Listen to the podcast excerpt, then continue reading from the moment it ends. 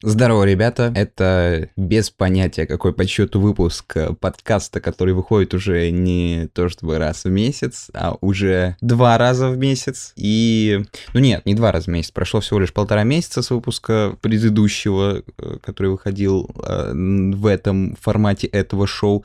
И по названию вы уже могли увидеть, что это будет последний выпуск. Но не подкаста в целом, а первого сезона и, вероятнее всего, проекта 100к подписчиков, которого вот вы сейчас видите в том виде, в котором он существует. Потому что... Почему? Поговорим мы как раз-таки об этом в этом выпуске. Э, расскажу о новостях, которые произошли вообще со мной за последнее время. И отвечу наконец-то на вопросы, которые вы задавали в течение последних двух месяцев. Погнали! Погнали!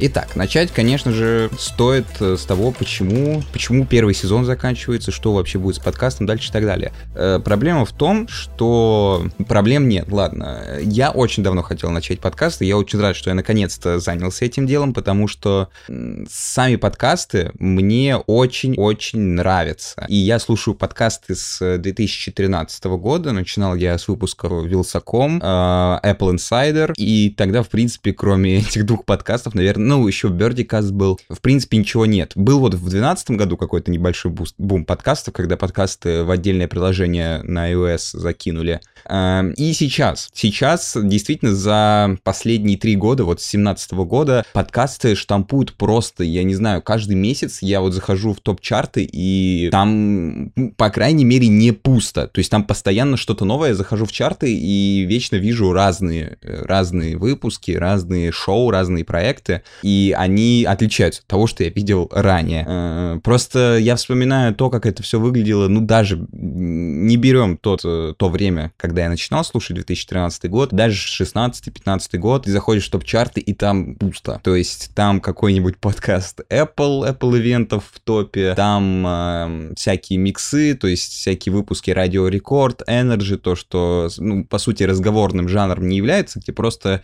какие-то миксы из песен идут. Вот. Э, на первом месте, я помню, подкаст Вилсакома держался на первом месте, ну, я не знаю, года три, наверное, не обновляясь. То есть там не выходили выпуски, но он держался на первом месте. Настолько мертвая площадка была. Но теперь это все возвращается, в принципе, не без труда и не без помощи компании Apple, которые потихоньку обновляют э, и приложения, и э, также, наверное, влияет на нас западная культура, где подкастинг уже, ну, последние 10 лет как э, является является популярным жанром. Э, в общем, меня это все не может не радовать, потому что я люблю подкасты, это очень удобно, это очень информативно для меня, даже послушать о чем-то абсолютно неинтересном, казалось бы, мне до прослушивания, это расширяет кругозор, в общем, расширяет кругозор, эрудицию и так далее. Эм, чего я хочу от подкаста? Э, я изначально хотел сделать какое-то шоу, то есть не просто разговорный подкаст, не называть его подкаст Алика Чехкиева или подкаст Overtake Club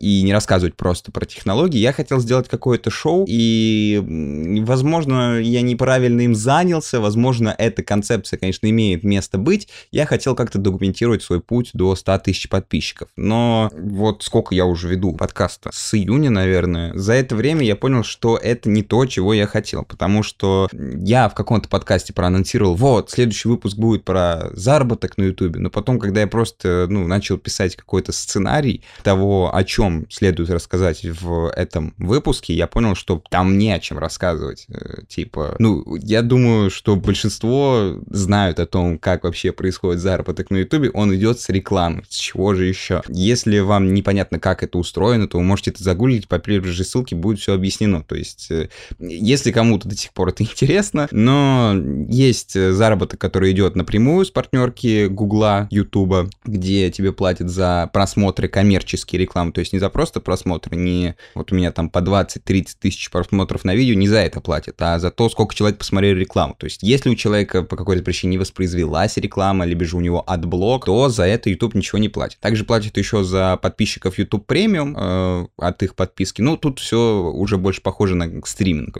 то, как это работает в музыке и в других стриминговых сервисах. Поэтому, да, да, да, за это время мы опубликовали подкаст э, на Яндекс Музыке, и он там успешно выходит и в месяц собирает по, по 100 прослушиваний, учитывая то, что выпуски не выходят. А я теперь публикую подкаст и во ВКонтакте. Почему? Я уже, я уже сам забыл причину, почему я все-таки стал это делать. Но я решил, что пускай это будет на всех платформах, это абсолютно не мешает. И то, что я, я не верю в то, что ВКонтакте действительно искренне хотят сделать подкастинг чем-то классным, потому что, ну, по сути, не то, что... Я, не, я на самом деле не очень понимаю, почему подкастинг до сих пор в России не так развит, потому что, например же, на Западе там есть и рекламодатели, там можно монетизировать плюс-минус как-то свой контент в подкастинге. В России же это все еще до сих пор в зачаточном, э, зачаточном в чем? Агрегатном состоянии находится.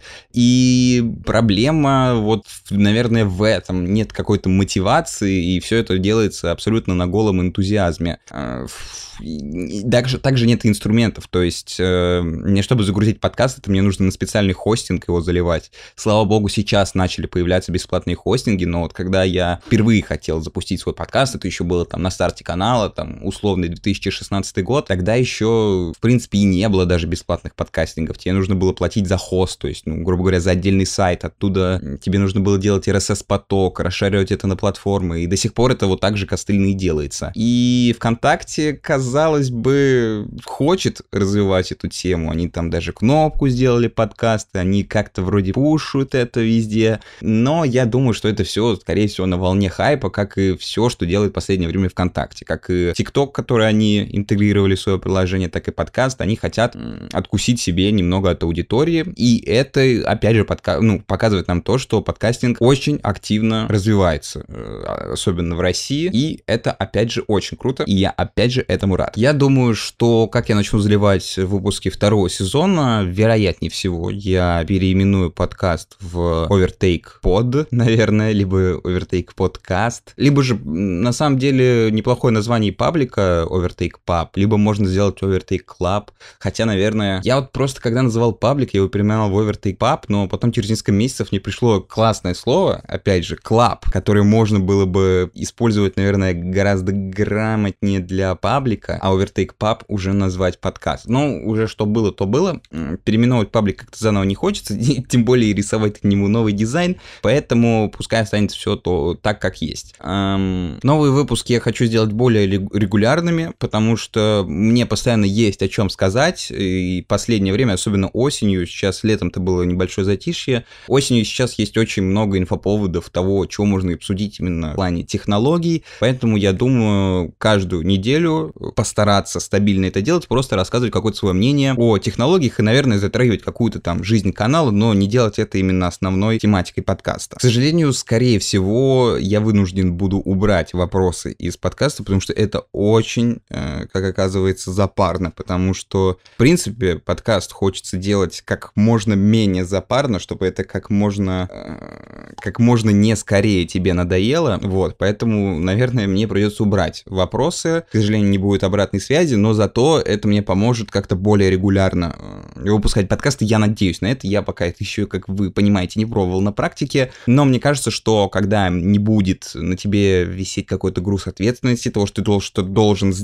Господи, запутался в словах. Того, что ты что-то должен сделать в выпуске, то, наверное, мне будет даваться это легче. Просто сесть, поговорить час, опубликовать это и все, свободен э, до следующей недели. Вот, поэтому пока что так. У меня в голове нет пока что конкретных идей того, какое шоу можно классно сделать э, в формате подкаста. Если у вас есть такие идеи, то, пожалуйста, пишите мне в любых соцсетях, либо же на почту overtakelab.gmail.com, э, потому что есть сейчас реально очень крутые проекты. Это и, например, подкаст «Два по цене одного», который уже называется не «Два по цене одного», это бывший «Два по цене одного», теперь называется «Деньги пришли». Вот, офигенный подкаст. Мой, наверное, сейчас любимый подкаст. Они выходят с 17 года примерно. Они рассказывают про финансы, и это, во-первых, очень харизматичные ведущие, очень приятная атмосфера у выпусков. И даже бывает, что выпуск вообще ни о чем, то есть ничего полезного на практике не рассказали, но просто очень классно находиться в этой атмосфере, слушать, что они рассказывают. Там, конечно же, подкаст про финансы, что мне, в принципе, интересно, и я думаю, что это такая вот проблема, которая очень многих касается, в принципе, вот, и которая очень интересна, которая, кстати,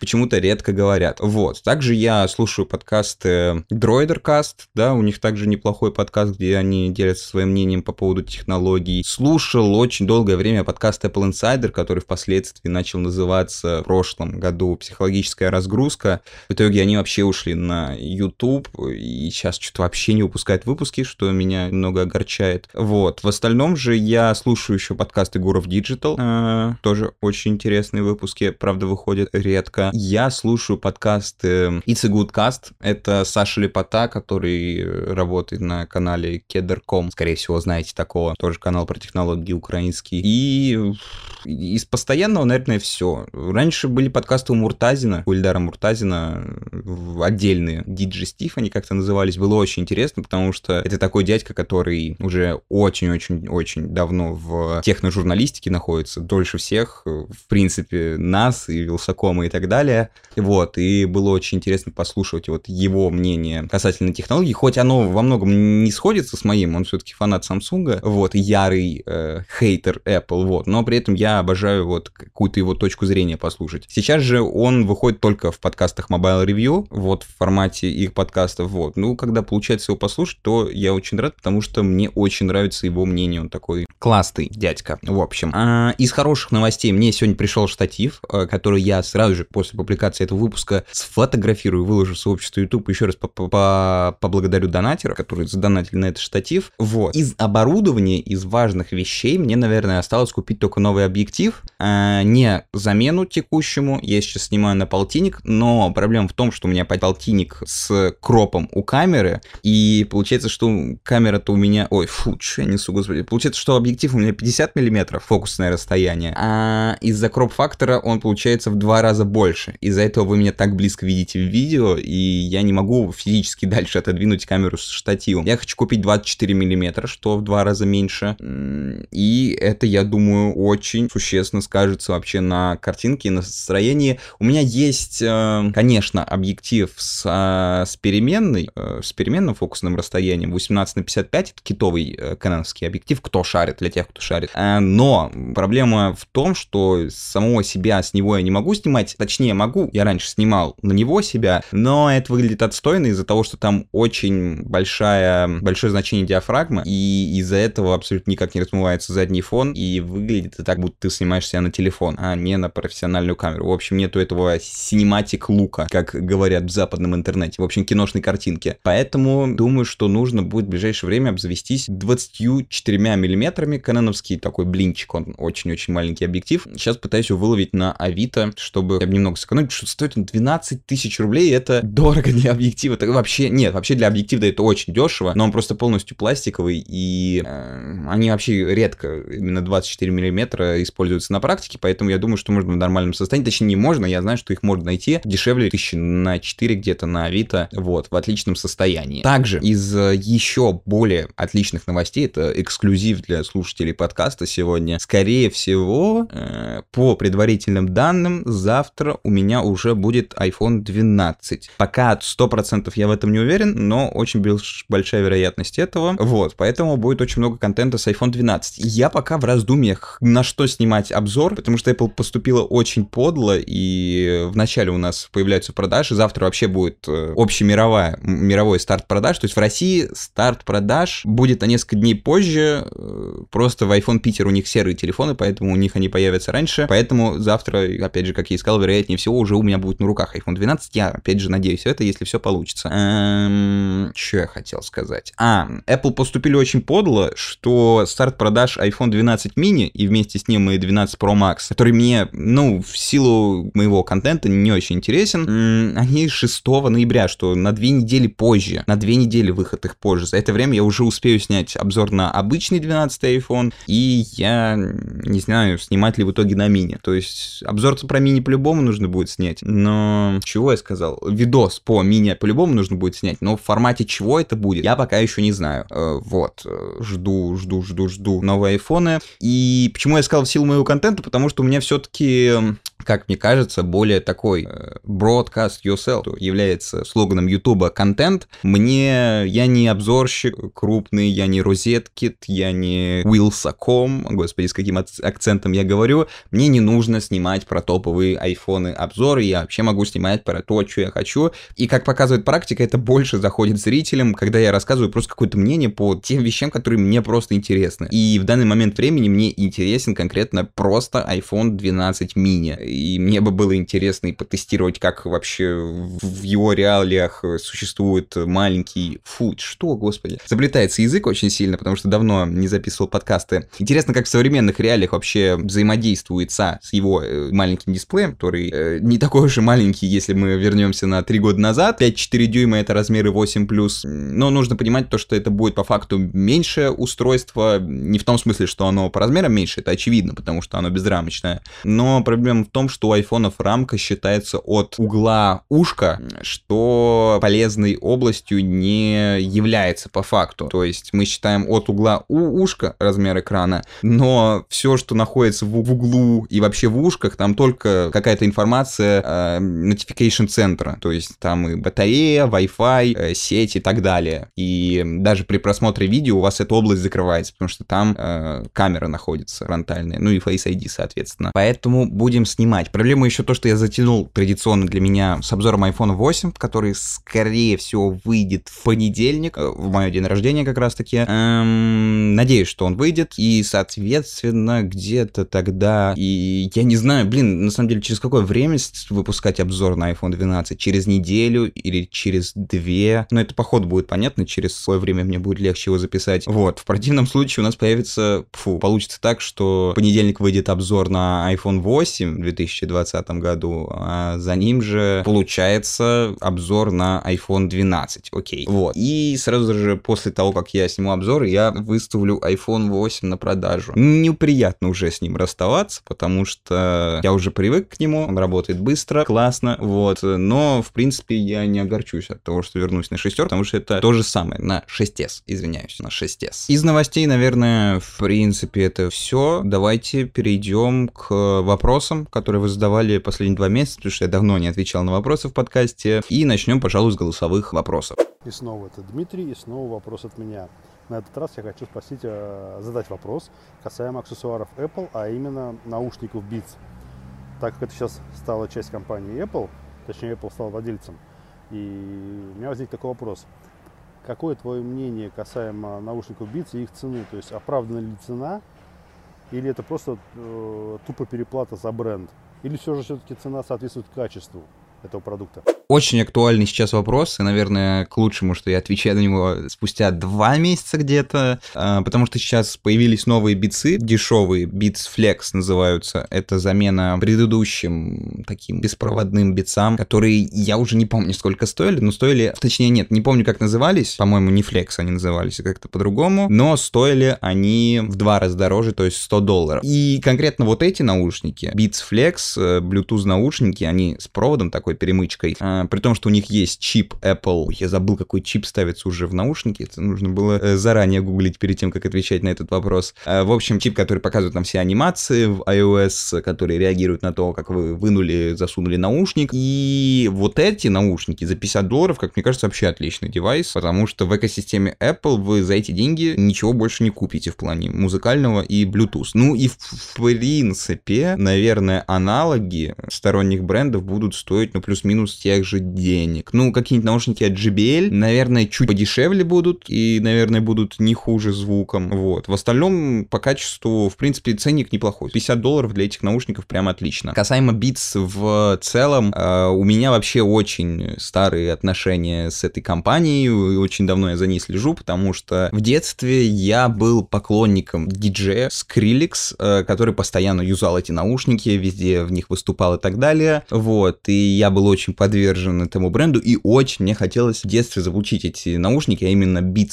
Studio тогда, в которые вставлялись батарейки, это выглядело очень круто, то есть там какое-то студийное звучание, а, вот. Но по итогу оказалось, я говорил с очень многим, а, с несколькими диджеями, мне повелось в 12 лет как-то так э, оказаться, вот. И все они как один э, критиковали бицы и говорили мне, типа, блин, купи лучше Sony за эти деньги, либо какой-нибудь Пионер, вообще, типа, все профессиональные музыканты юзают Пионер, ну, на то время так было, вот. Э, ну, или даже Sennheiser иногда какой-нибудь упоминали, но всегда были против битцов. Э, честно, я лоб в лоб никогда не сравнивал бицы с какими-то другими наушниками, но могу сказать точно, что, например, полноразмерные наушники, те же Beats Studio, э, сейчас, по-моему, Studio нет, сейчас есть Solo Pro, которые, в общем, с шумоподавлением. Они стоят все в районе 300 долларов, и это ценовая категория Sony MRD 1000, который тоже с э, шумоподавлением, и там лучше шумоподавление. Это я не сравнивал лоб в лоб, это я сравнивал отдельно, но это сразу слышно, потому что в битсах ты слышишь хоть какой-то шум, в MRD 1000 ты вообще ничего не слышишь. Вот. Также из вот ценового сегмента полноразмерных наушников, которые 20 тысяч плюс, э, могу рекомендовать еще Bose White Comfort. Вот. У них там тоже своеобразный шумодав. Э, сейчас вообще, я говорил это в каком-то выпуске, что из шумодавов есть вообще двое наушников полноразмерных. Почему я и жду вот эти самые AirPods Studio, чтобы заценить вообще, какие у них технологии, потому что есть Sony, у которых патенты на свои шумодавы, которые очень крутые. Есть еще Bose, которые как-то имитировали этот шумодав и которые как-то приблизились к Sony. Все, из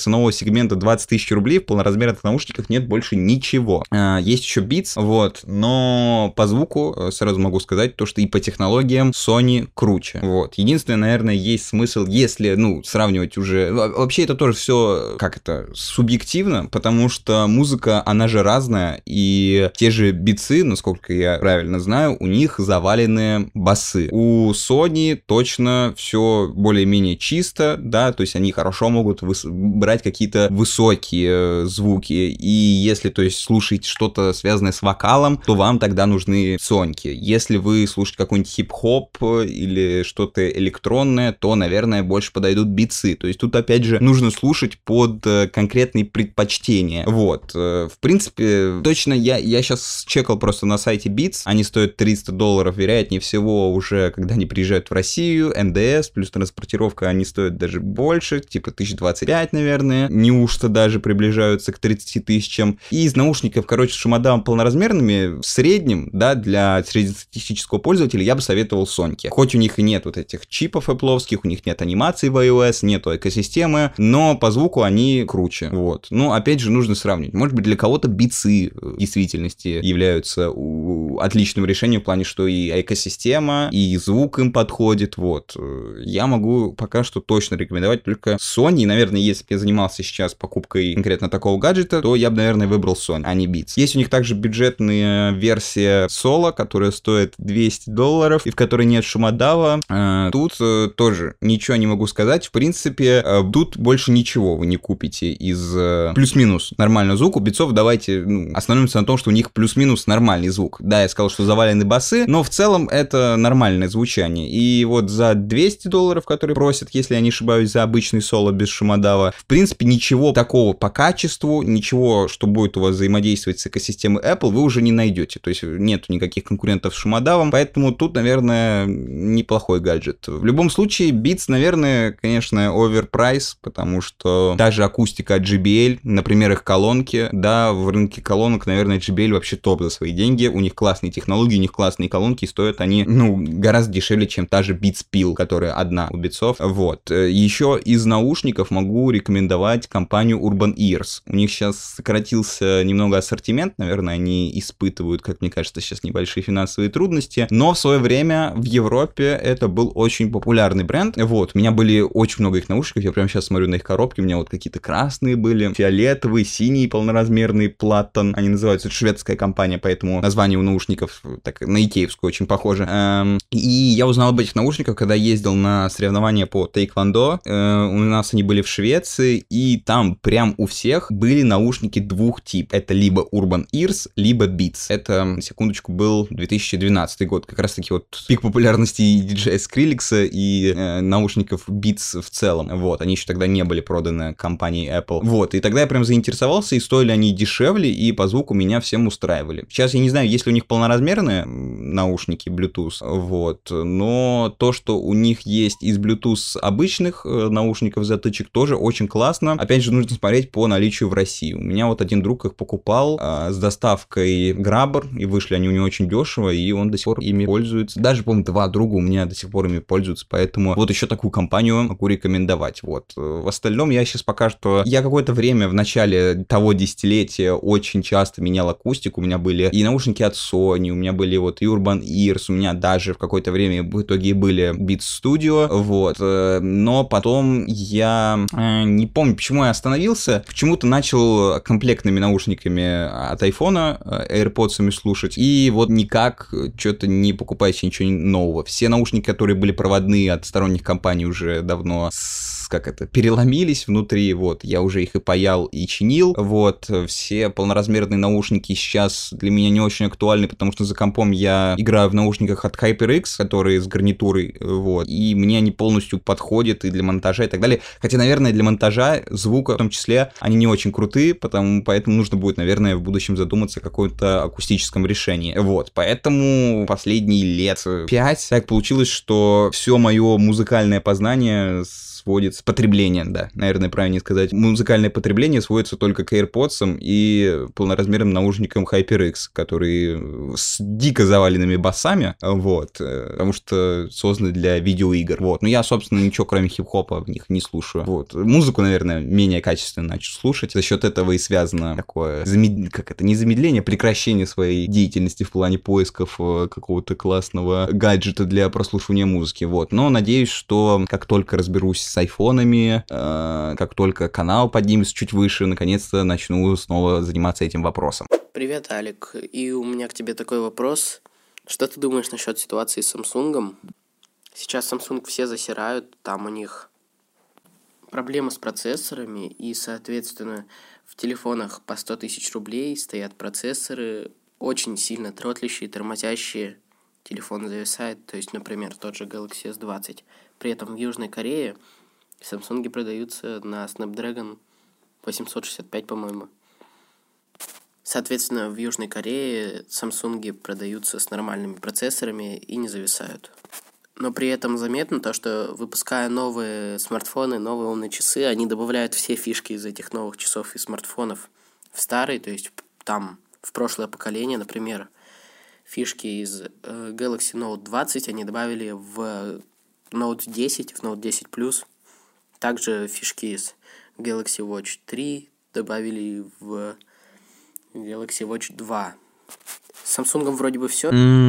Я Samsung сразу хочу начать с того, что Samsung я не люблю. Я не люблю ни их оболочку, не люблю ни дизайн, не люблю ни девайсы, не люблю вообще политику компании. Все, что связано с Samsung, мне вообще не нравится. Единственный из э, производителей, который мне, даже когда я был фанатом андроида, что было плюс-минус 9 лет назад, ой, даже больше, у меня в 2010 году был LG GT 540, это было 10 лет уже назад, да, это было уже давным-давно. И мне никогда не нравился Samsung. Э, вот, все, я все высказался по этому поводу. Насчет проблемы с Exynos и Snapdragon, она не новая, вот, и так сказал, как будто это только что произошло. Эта проблема существует уже последние года 4, наверное, вот. Э, наверное, ну, короче, говорить они начали очень давно, не так давно, года 2-3, наверное, назад уже начали реально тестировать и понимать, вот. Но в большинстве, конечно, кейсов использования сама по себе эта проблема накручена. То есть, ну, сам понимаешь, это можешь погуглить, это существует уже давно, и Samsung не дураки, они не выпускали просто так телефоны на Exynos, которые лагали бы. Да, в некоторых случаях, э, по некоторым результатам, действительно, Exynos э, хуже оптимизирован под Android, и, грубо говоря, за два месяца использования э, у тебя зависнет одно приложение на Exynos, а на Snapdragon не, зависит, не зависнет ни одного одного. Ну, я говорю, условно, настолько это перегнутая тема. То есть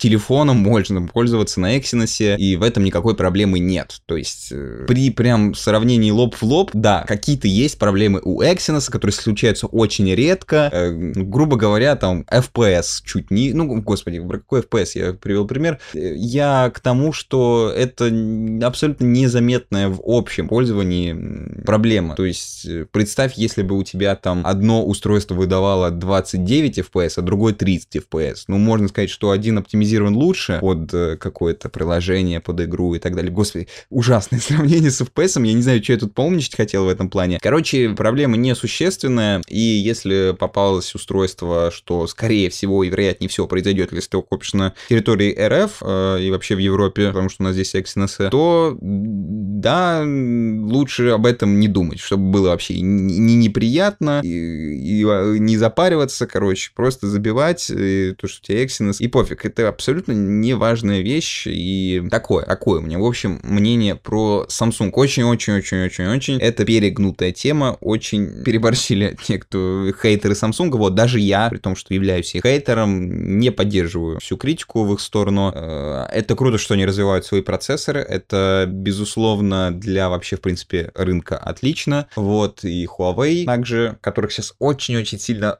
мочат со стороны США, тоже развивают свои процессоры, и это толкает рынок вперед, поэтому я не могу критиковать их в этом плане. Это только хорошо, и я думаю, что в будущем все и меньше и меньше проблем будет с Exynos, э, даже учитывая то, что сейчас они, как я считаю, абсолютно не критичны. Касательно политики обновлений э, устройств Samsung, я, честно, вообще не шарю. У меня сейчас уже не осталось знакомых каких-то э, друзей с устройствами Samsung, и вообще как-то Samsung очень сильно хайпанул на фоне взрыва тогда Galaxy Note 7, потом они выпустили безрамочный Galaxy S8, и что-то потом шли на спад как-то, прям вообще, то есть я помню э, даже по просмотрам тогда, когда ты снимал видосы про Galaxy S8, все прям заходило, э, яблочный маньяк, если вы знаете такой канал на ютубе, тогда очень сильно хайпанул, у него там просто каждый видос набирал по 500 тысяч просмотров с названиями э, «Яблочник уходит на Android», Samsung Galaxy S8 это бомба. Это был первый безрамочный телефон, ну, тогда это называлось бесконечный дисплей, вот, и он был реально хорош на свое время, но мне, честно, все равно не нравился. Мне просто дико не нравится оболочка, поэтому я прям не могу ее принять никак. Плюс был вот этот Bixby, который был вообще не в кассу, который до сих пор абсолютно тупой. Э, ну и в итоге Samsung как-то на фоне остального рынка в итоге подсдал. Сейчас гораздо интереснее решения от э, тех же китайских компаний, э, типа Huawei, Xiaomi, и в том числе, не, вообще, в принципе, только от китайских компаний. Huawei, Xiaomi и весь концерн, который э, BBK. Это Vivo, OnePlus и что с ними там еще? Vivo, OnePlus. А, и Realme. Realme вообще из бюджетных устройств прям топ. Еще один вопрос по поводу Apple. Недавно вы, вышел iPad Air последнего поколения, и в конфигурации на 256 гигабайт он столько же стоит, сколько и iPad Pro в конфигурации на 128. При этом iPad Pro имеет э, частоту развертки 120 Гц, имеет э, Face ID, и также камера гораздо лучше, по-моему. Есть лидар. На этом все. Ну, начать ответ на этот вопрос я бы хотел, наверное, с того, что iPad Pro стоит на 250... А, ты сказал на 128 гигабайт. Да, это, это, это мне нужно изменить, потому что я выбрал не то. А, он стоит на 128 гигабайт 800 долларов. А, iPad Air на 256, у него по какой-то причине нету 128 гигабайт, что очень странно. Он идет только в 64 и 256 гигабайт. Я об этом не знал. И это очень смешно. 64 гигабайта для iPad мне бы этого хватило, но чисто в теории, как устройство, в которое ты собираешься скачать фильмы и так далее, наверное, этого мало в 2020 году. 128 гигабайт было бы прям как раз, вот, но почему-то у них дальше идет на 256 гигабайт, что странно. Лучше бы сделали вот еще устройство за 700 долларов, чтобы оно было на 128 гигабайт. В общем, разница у них есть, 50 долларов. 800 долларов за прошку на 128 и Air на 256 стоит 750. Ладно, но это не суть вопроса.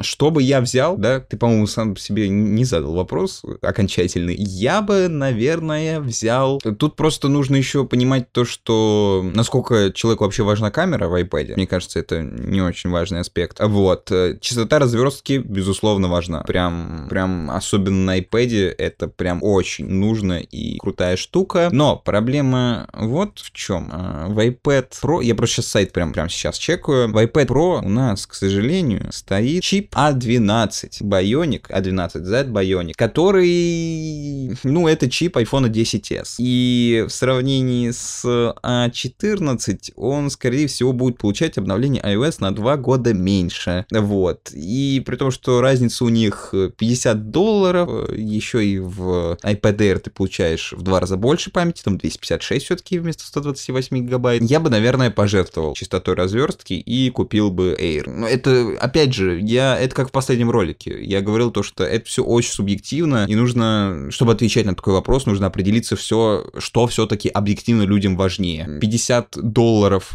себе больше память, но... Так, неправильно сформулировал. Оставить 50... Господи. Оставить 50 долларов, э, получить в два раза больше памяти и лишиться развертки и камеры также крутой. Либо же доплатить 50 долларов, получить меньше памяти и получить классную камеру на планшете. Мне кажется, что и камера, и количество памяти, э, в частности, камера это не важный аспект, количество памяти на планшете важный аспект, что все-таки туда качается контент. Э, частота развертки, да, безусловно, мало, но стоит ли доплачивать за 50 долларов? Наверное, нет. Э, вообще, если бы я сейчас брал планшет, то, наверное, бы брал просто iPad. Вот. Интересно, кстати, сколько он стоит. Но он стоит, наверное, долларов 300. Вот. Просто для меня сейчас психологически сложно было бы отдавать за iPad там 700 долларов. Просто раньше для меня iPad это были устройства, которые были дешевле всегда айфонов. А 700 долларов это уже ценник iPhone 12. А, так, обычный iPad у нас, у нас 28 гигабайт стоит 429 долларов. Это вообще отлично. Прям, блин, у него, у него первое, это минимальное количество памяти 32 гигабайта. За 300 долларов, правда, его продают, но, э, блин, 32 гигабайта прям мало сегодня. Прям мало. У меня, правда, миник мой э, на 32 гигабайта, но покупал-то я его в 2014 году. Устройство уже 6 лет. Я пока, кстати, есть кому интересно, не планирую менять iPad, потому что я понял, что у меня только две вещи, которые мне нужны на iPad. Это просмотр видео на YouTube, с чем миник 2014 года справляется просто отлично. А второе это чтение книг, с чем, опять же, миник справляется просто отлично. Все, остальное мне ни для чего планшет не нужен. Я в будущем думаю приобрести себе ноутбук. У меня сейчас есть, конечно, ноутбук, вот, но хочется что-то более мобильное, э, какой-нибудь ультрабук на винде. MacBook не хочу, сразу говорю.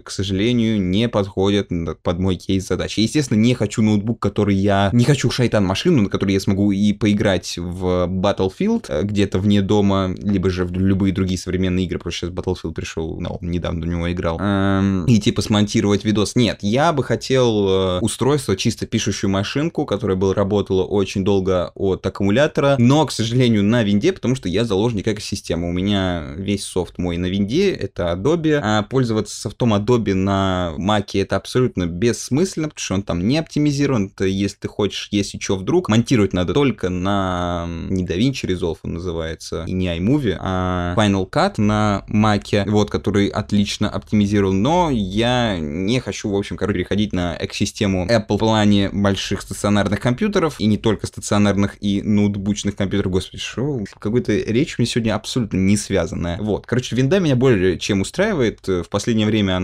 стала еще даже лучше, и мне нравятся все обновления в плане дизайна последние на Windows 10, поэтому винда мне прям приятно, мне отлично и комфортно в ней работать, меня никаких проблем с ней нет. А вообще я считаю, что сегодня iPad может для любого заменить компьютер, вот, просто я понял, что в моем кейсе использования мне иногда нужно там написать сценарий, что мне удобнее, э, даже нет, мне бы было удобно писать довольно сценарий на iPad, но у меня уже есть iPad, и да, ему 6 лет, но я просто, я не знаю, куда его девать, продавать я его не хочу, и он может смотреть YouTube, и просто иногда бывает вне дома нужно воспользоваться фотошопом, либо же какими-то базовыми вещами для монтажа, это было бы кстати, вот, поэтому мой выбор, скорее всего, становится на новом ноутбуке, вот, и, скорее всего, я буду рассматривать Xiaomi э, Mi Notebook Pro, либо же Air, вот, короче, вот из этого формата в ценовой категории где-то, ну, 50, 60, 70 тысяч рублей, но это уже, наверное, ближе к Новому году, либо даже после него, вот, а так iPad мне нравятся, устройство, и мне кажется, что 90% людей сегодня iPad может заменить компьютер, там можно делать презентации Microsoft Office, что еще нужно для школы университета, там можно писать текста, там можно удобно очень серфить интернет э, и смотреть YouTube. В плане устройства, ну и смотреть YouTube на нем удобнее, чем на каком-нибудь ноутбуке в кровати, сами понимаете. Вот, поэтому iPad классное устройство, вот, и сегодня на него, как мне кажется, очень классный ценник э, в том плане, что есть очень бюджетное устройство, 300 долларов, прям топ за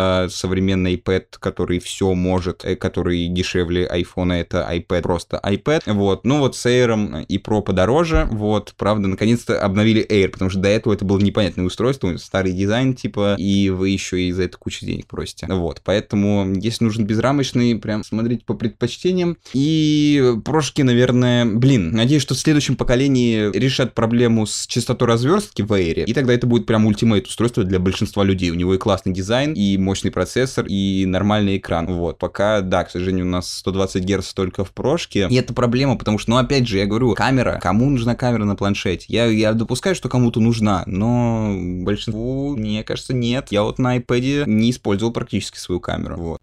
Дальше идет серия очень странных вопросов от одного и того же человека, поэтому давайте их поскорее послушаем и как Вам нравится кто-нибудь из актеров мужского пола?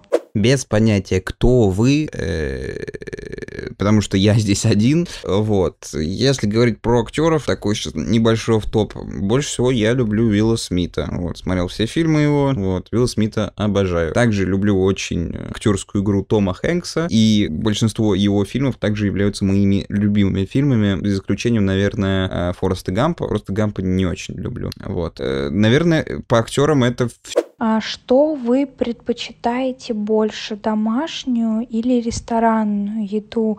Если ресторан, то все-таки гинза или чихана? Мы предпочитаем Макдональдс всему, что было перечислено в данном списке. Вот. А в частности, всегда, когда я хожу в кино, я беру в Макдональдсе а, гамбургер и чизбургер и кладу их, соответственно, в левый и правый карман. То есть гамбургер в левый карман, чизбургер в правый. И так иду всегда на сеанс. Э, нет, в кинотеатре не отбирают еду, просто у меня большие карманы, и я Планируются ли новые форматы на канале ORT Club? Никогда в жизни на канале не будет новых форматов. Ладно, если серьезно, то, скорее всего, в ближайшее время, а точнее до понедельника, большая вероятность, что на втором моем канале, именном Алекс Чехкиев, выйдет видео. Это такой небольшой анонс, пока не скажу, о чем оно. Я наконец-то придумал, что туда снять, и мне кажется, что для большинства это будет очень полезное видео. Ну, не для большинства, но просто этот вопрос мне многие многие задавали, а там будет очень много полезной инфы, и это будет на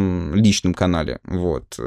Если вы не подписаны, можете подписаться, если вам сейчас лень подписаться, то я об этом напишу в сообществе. Из э, голосовых вопросов это, наверное, все, и, наверное, в общем из-за вопросов тоже, потому что все, что мне задавали текстом, оно, в принципе, уже потеряло актуальность. На самом деле, вопросы, которые задавались в инсте через форму специального вопроса, удалились. Я не знал, что они хранятся не вечно. Вот, то есть они хранятся после того, как удалилась история в архиве, но, как оказалось, оказалось не, не всегда. Вот. Э, у меня есть некоторые вопросы, которые задавали в директ, но, опять же, как я уже сказал, э, многие из них уже потеряли актуальность, как, например, вопрос от One of H, э, ник в Инстаграме. Хотел бы узнать твое мнение по поводу выхода виджетов от сторонних производителей, а именно скорость их появления.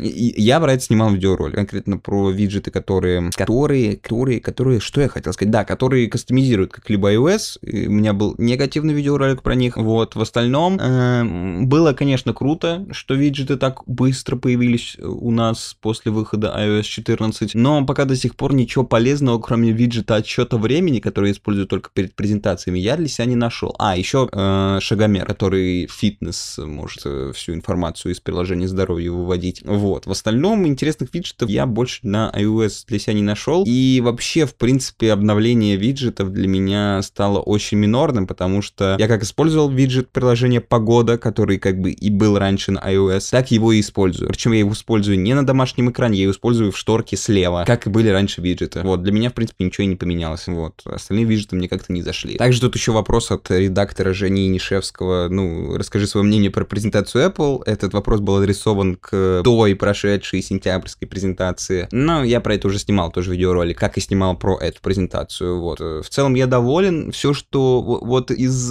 наблюдений, наверное, блин, ладно уже, подкаст сегодня долгий, видимо, будет. А, я заметил некоторые интересные вещи для себя, отметил после презентации. А, во-первых, ну я сказал об этом видеоролике, да, все аксессуары, которые вы теперь через MagSafe подключаете к iPhone 12, они отображаются такой анимацией, то есть чехлы все, э, цвета у вас. А вообще, наверное, это уже все знают, потому что сегодня вышла распаковка от Вилса, и, скорее всего, он это тестил. Вот, я просто не смотрел еще видосы, вот, я уж лучше сам завтра на iPhone 12 живьем посмотрю. Э, вот, поэтому это было первое такое не очень значительное наблюдение. Второе, чего я хочу сказать, то, что немногие, наверное, знают, но MagSafe поддерживается не только на iPhone 12, он поддерживается на всех iPhone, в которых есть беспроводная зарядка, только он не примагничивается. Ну, то есть он прям очень слабо держится, то есть, а, можно сказать, почти не держится, использовать его скорее можно только как просто беспроводную зарядку на старых устройствах, вот. Не как MagSafe, не как э, кабель, который примагничен к iPhone. А второе мое наблюдение, то, что MagSafe э, для некоторых кейсов и для некоторых категорий граждан станет очень полезным устройством, потому что э, у многих, даже, я думаю, большинства пользователей техники Apple, есть такая связка, как AirPods iPhone. И для них... Опа, что-то я затупил. А, я не про это хотел сказать. У многих есть такая связка, как не только AirPods iPhone, но еще и Apple Watch, для которых всегда была другая зарядка. Я точно не знаю, можно ли MagSafe э, заряжать все-таки Apple Watch. Как-то, блин, ладно. Короче, этот факт мой э, оказался немного глупым, потому что я теперь точно не знаю, можно ли MagSafe заряжать Apple Watch. По-моему, там какое-то есть ограничение в этом плане. Но в любом случае, если бы можно было, и, наверное, в теории можно будет, э, тогда это будет более унитарное устройство для пользователей iPhone плюс Apple Watch, потому что в противном случае им сейчас нужно носить две зарядки. Это Lightning и беспроводную зарядку для Apple Watch. Если будет одна беспроводная крутая зарядка и для того, и для того, еще и плюс для AirPods, которые также можно заряжать MagSafe, это абсолютно точно, вот, то это прям очень такое унифицированная штука, вот, и можно уже, в принципе, отказываться от э, разъемов. Не знаю, произойдет ли это в следующем поколении, не произойдет ли, вот, пока что многие прогнозируют, что через поколение, то через поколение мы увидим с вами iPhone, у которого уже будет не, вообще, в принципе, не будет разъемов, что, в принципе, наверное, и логично, потому что мне кажется, что следующее поколение, скорее всего, будет S. У нас будет, наверное, iPhone 12s. Будут долго они еще размазывать новый дизайн со скошенными краями. Блин, в последних видеороликах, о господи, стул скрипит, в последних видеороликах очень часто называл края покатыми, что неправильно. Я,